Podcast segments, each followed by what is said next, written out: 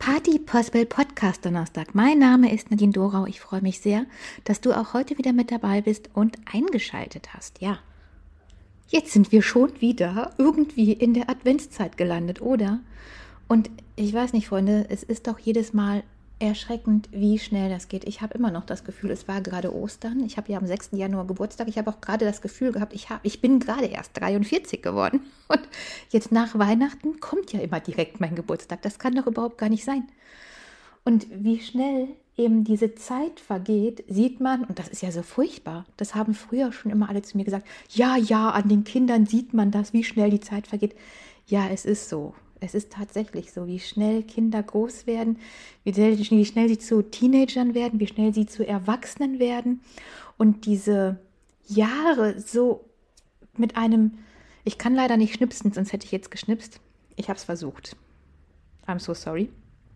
Mit einem Wimpernklimpern vorbei sind.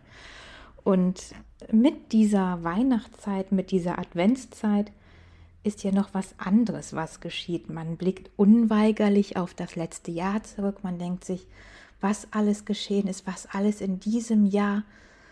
Ach, gehen wir tief, wenn es verarbeitet wurde, bleiben wir oberflächlich, welche Ausbildung, wenn das überhaupt oberflächlich genannt werden darf, gemacht wurden, wie wir uns weiterentwickelt haben, welche Freundschaften wir geschlossen haben, wie viel unvergleichlich wunderbare Momente, Minuten wir erlebt haben, welche Gaumengenüsse wir geschmeckt haben und das alles hineingepackt in zwölf Monate, in ein Jahr, das jetzt schon wieder dem Ende entgegengeht.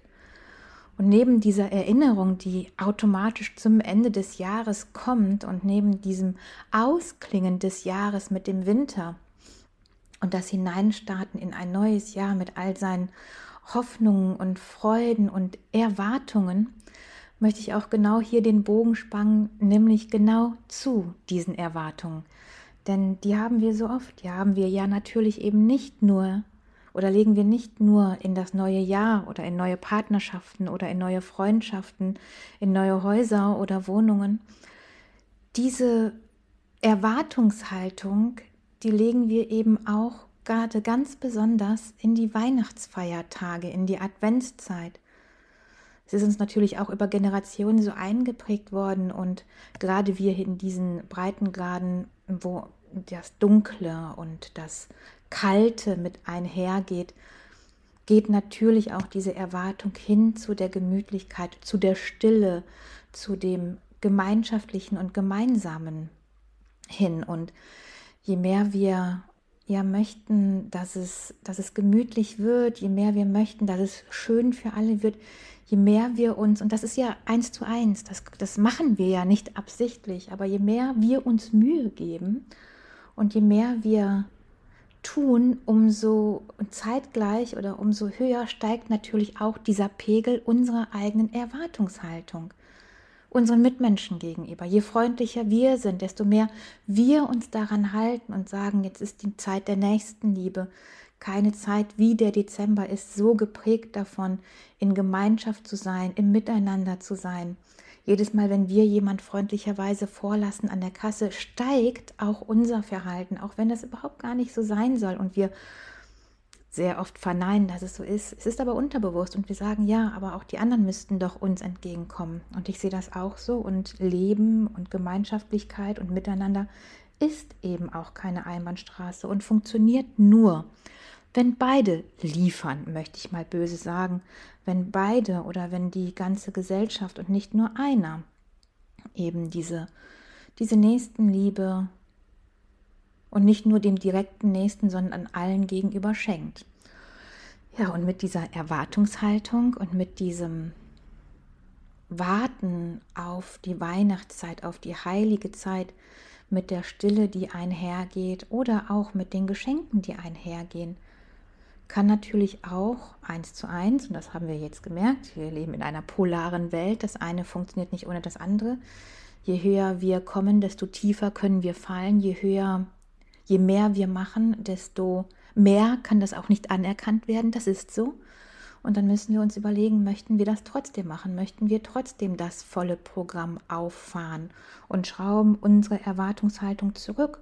Oder machen wir vielleicht mal was ganz anderes und schreiben unsere Erwartungshaltung mal mit auf unsere Einladungen drauf? Ich glaube, es gibt ganz viele Möglichkeiten und ich denke auch, dass dem anderen gegenüber gar nicht bewusst ist, dass wir natürlich eine Erwartungshaltung haben und das ist real, das ist nicht ausgedacht und da können noch so viele schlaue Menschen kommen und da können noch so viele Gurus kommen und sagen, ja, ähm, man soll seine eigenen Erwartungen herabschrauben und diese Erwartung ist ja einfach nur, dass man es besonders schön haben möchte. Und als One-Man-Show funktioniert das eben nicht. Da müssen an dem besonders schön eben alle mithelfen und sich an besonderen Tagen zu einer gewissen Zeit einfach mal nicht in den Vordergrund stellen und eben ihre eigenen Bedürfnisse herunterschrauben zum Wohl der Gemeinschaft und der Gesellschaft.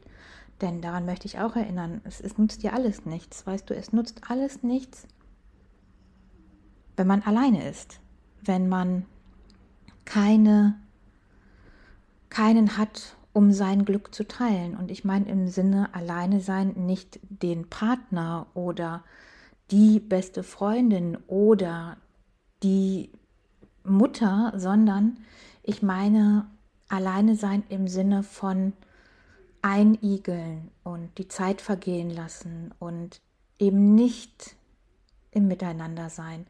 Wenn du, sobald du nicht teilen kannst, sobald du es nicht schön machen möchtest für die Gesellschaft, für die Gemeinschaft, ist es eben ein ganzes Stück an Weihnachten, was fehlt.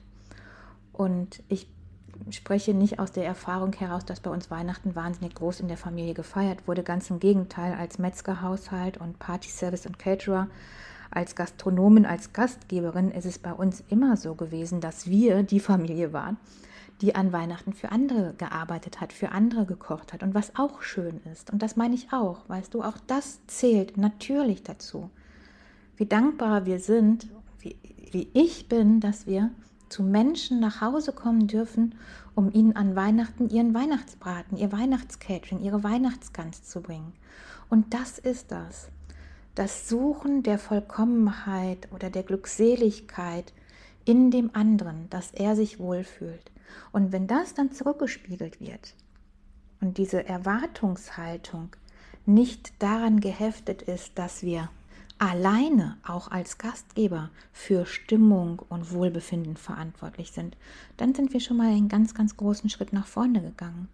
Und vielleicht kann ich dem einen oder anderen hier helfen, wenn ich sage, dieses Wohltuende in der Gesellschaft, das mit Wohlbefinden, sich über die Einladung freuen und offenen Herzens und frohen Mutes eben dorthin zu gehen und es auch schön machen zu wollen für die Gesellschaft, also nicht seinen eigenen Ballast nur abladen wollen, sondern eine schöne Zeit in der Gemeinschaft, in der Gesellschaft zu haben. Sei es im persönlichsten Umfeld mit der Familie, sei es bei Freunden, sei es im Beruf mit deinen Kollegen, mit deinem Chef, mit deinen Mitarbeitenden. So viele wunderbare Kochevents werden gerade bei uns gefeiert. Da ist der einzige Gedanke des Chefs bzw. der Leitung, des Unternehmers selber. Der einzige Gedanke ist, dass dort eine schöne Zeit verlebt wird. Da zählt, ich sag dir das, da zählt nicht der Gedanke, ja, wir machen jetzt ein Team-Event, damit die besser arbeiten. Ich verspreche dir, so ist das nicht. Ich verspreche dir, der Gedanke dahinter ist, lasst uns hier in unserer kollegialen, kollegialen Gesellschaft, in unserer kollegialen Gemeinschaft eine schöne Vorweihnachtszeit haben ein Rückblick auf das Jahr mit guten Weinen, mit gutem Essen, mit einem tollen Miteinander in einer Umgebung, nämlich der Küche, die das Herz jeden Hauses war und auch ist. Ich gebe zu, mittlerweile hat sich das so stark verändert, weil es unglaublich viele Wohnküchen gibt, wo die, wo die Küche offen ist, nach amerikanischem Verhältnis und darin eben auch das Wohnzimmer und das Esszimmer anglänzt. Und auch hier sehen wir doch, wie sehr dann gewollt wurde, dass die Küche noch mehr integriert wird und kein abgeschlossener Raum ist. Andersrum beleuchte ich es sehr, sehr gerne. Ich mag die Küche als Küche einfach unglaublich eine abgeschlossene Küche, wo drin das Leben stattfindet, was so der Mittelpunkt der Familie ist, wo man sich immer wieder versammelt, finde ich wunderbar. Nichtsdestotrotz ist das ja genau das, was in der Schmeckerei zum Beispiel bei diesen Kochevents passiert. Und bitte denkt jetzt nicht, das ist hier eine Dauerwerbesendung für die Schmeckerei. Ich möchte damit nur bewusst machen, dass es mir wichtig ist, hier zu sagen, es geht nicht darum, dass ich sage, jeder muss hier auf Gedeih und Verderb jetzt einen Weihnachtsbaum aufstellen und eine Erwartungshaltung der Familie gegenüber erfüllen, womit seine eigene Erwartungshaltung der Familie gegenüber dann ja auch wieder wächst und das spielt sich so hoch, sondern eine, ein solches Fest als Gastgeber oder auch als Gast so zu begehen, dass jeder eine gute Zeit haben möchte in der Gemeinschaft und nicht als Einzelner. Das ist so sehr wichtig in dieser Zeit. Und weißt du, ich kann das ja verstehen. Ich bin da ja nicht anders. Ich gebe mir unglaublich viel Mühe. Alles ist wundervoll dekoriert. Alles ist so herzlich hergerichtet. Ich habe 15 Stunden gefühlt für die Plätzchen gebraucht und für die Marinaden. Und ach, weißt du, diese, die, und, das, und die Dekoration. Und dann ist einer, der über die Falltechnik der Servierten meckert. Ja, denke ich auch, was soll das jetzt? Weißt du? Und diese Erwartungshaltung, dass jemand wertschätzt, wie viel Arbeit du da reingesteckt hast diese Erwartungshaltung hat der andere, dass jetzt bitte auch noch die Serviette richtig gefalten ist. Wenn wir das beiseite legen und uns darum kümmern, worum es wirklich geht, dann sagt der eine nichts zu der Serviette und du als Gastgeber wirst seine vollkommene Liebe und seine vollkommene Wertschätzung jedem kleinsten Fehler in der Serviette vielleicht sogar gegenüber haben. Und genau das ist es, worum es geht. Es geht nicht um die Erwartungshaltung, es geht um das Miteinander und um das Schönmachen für jeden. Um das Schönmachen für dich ganz alleine selbst, für das Schönmachen mit und in deiner Familie, mit und für deine Freunde, mit und für deine Kollegen im Arbeitsumfeld und in jedem weiteren Club, mm, Stiftung, wo auch immer du dich sonst bewegst. Weißt du, wenn wir so reingehen, egal ob als Gast oder Gastgeber, dann ist das, dann braucht es keine weiteren Tipps oder Tricks, wie man Weihnachten übersteht. Ich hasse das ja. Wenn ich jetzt die sozialen Medien aufmache und scrolle, zehn Tipps, um Weihnachten mit der Familie zu überstehen. Ey, was soll das? Geh doch einfach gut hin. Und vielleicht sagst du das jedem anderen auch. Und vielleicht steht das diesmal echt auf der Einladung. Und auch das kann ja charmant sein, weißt du, wenn auf den Einladungen zu Weihnachten steht, wenn es überhaupt mal eine Einladung gibt. Normalerweise ist es ja so, dass es so eingebürgert ist, zu der Weihnachtszeit ein Kochevent, eine Party, ein, ein schönes Miteinander mit der Firma zu haben, dass es per Rundmail funktioniert oder auch halt an gemeinsam äh, an Weihnachten selbst dann mit der Familie gemeinschaftlich gibt es ja selten noch Einladungen. Aber vielleicht schürt das ja mal wieder so den Gedanken, da hat sich jemand echt Mühe gegeben. Und vielleicht ist das dann auch, egal ob in der Einladungs-E-Mail oder dann tatsächlich auf einer richtigen, gedruckten oder geschriebenen, per Hand geschriebenen Einladung, vielleicht steht das dann ja auch mal deine Erwartungshaltung drauf. Und die Erwartungshaltung ist einfach nur, für dieses Weihnachtsfest wünsche ich mir, dass wir den Wir-Gedanken in die Mitte rücken. Und dann kannst du ja ein paar Beispiele nennen, so wie ich es gerade gemacht habe. Und auch vielleicht erwähnen, weißt du, wie, wie viel Mühe du dir gegeben hast, damit Menschen einfach mal lesen, wow, ja, die hat sich echt Mühe für uns gegeben. Und das sind alles so Ideen und Anmerkungen. Dann brauchst du eben keine zehn Liste, zehn Punkte Liste mehr, so überstehst du Weihnachten mit der Familie. Denn das ist ja das Allerschlimmste, denn das soll doch die allerschönste Zeit sein. Da kann man ja nicht von Überstehen oder Überleben reden. Also, ich glaube, die Erwartung in diesem Jahr sollte weder, dürfen einfach mal alle mittragen. Und wenn du gar keine Lust auf die Familie hast, wenn du irgendwo eingeheiratet hast, wo du denkst, na, bei denen ist es, ist es so und bei mir war es aber irgendwie anders und ich habe überhaupt gar keine Lust, dann machst du was anderes und beugst dich nicht. Oder machst den Kompromiss eben nur an einem Weihnachtstag mit der Familie. Weißt du, es gibt halt eben Möglichkeiten. Und sobald man darüber redet und sobald das erklärbar ist, finde ich, ist das von allen Seiten erstmal zu akzeptieren und es ist ja halt einfach so. Von mir kann keiner erwarten, dass ich an, an einen von den drei Weihnachtstagen zu Besuch komme. Komme, was wolle, da habe ich meinen Kunden, meinen Gästen einfach ein Versprechen drüber gegeben, dass sie an mir in der Tradition an Weihnachten gecatert werden. So ist das. Und ich hätte auch keine Lust, mich irgendwo hinzusetzen mit dem Gedanken, oh mein Gott, eigentlich würdest du, und hier geht es nicht um Geld, das möchte ich dazu sagen, ne? es geht nicht um Geld, es geht darum, dass das auch meine Gemeinschaft und meine Gesellschaft ist, meine Gäste und meine Kunden. Und dass das Zusammenhalt ist. Und das ziehe ich dann eben einer Familienfeier vor. Da muss man abwägen, das muss man, denke ich, auch in seinem Leben finden. Und das muss man dann auch so präzensieren können.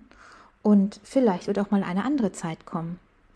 Oder es gibt die Kompromisse, dass es nur bis zu einer bestimmten Uhrzeit geht. Oder, oder, oder. So war es ja früher auch. Als mein Sohn klein war, war es so. Natürlich haben wir da Weihnachten nicht bis abends ausgeliefert, sondern nur bis mittags. Mittlerweile ist er Teenager und da ist es egal, weil er sowieso irgendwie bis 17 Uhr schläft, sobald Ferien sind ob wir um 18, um 19 oder um 20 Uhr die Bescherung machen und unser schönes Familienessen gemeinsam haben. Und ich glaube, es wäre ihm sogar egal, wenn es ganz ausfallen würde und wir am nächsten Tag einfach ein tolles Frühstück miteinander hätten. Das heißt, natürlich ist das in der Zeit auch wandelbar und es gibt Zeiten im Leben, da ist das eine ganz vorne und dann rückt sich das wieder. Das ist ja wie mit Werten, die sind ja niemals starr. Und darum wünsche ich dir jetzt schon eine wunderschöne Adventszeit. Wir machen jetzt die nächsten paar Wochen vier, hm. ein paar Themen über Weihnachten und auch natürlich über Silvester und freue mich, wenn du wieder einschaltest.